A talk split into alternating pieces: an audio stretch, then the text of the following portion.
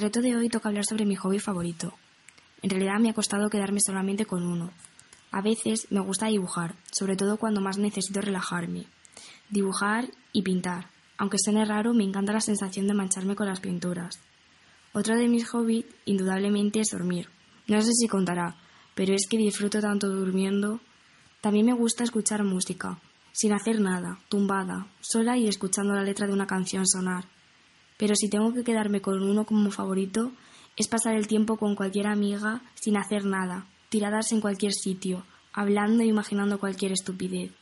Porque hacer deporte está muy bien, pero es que a mí esos ratos me dan la vida.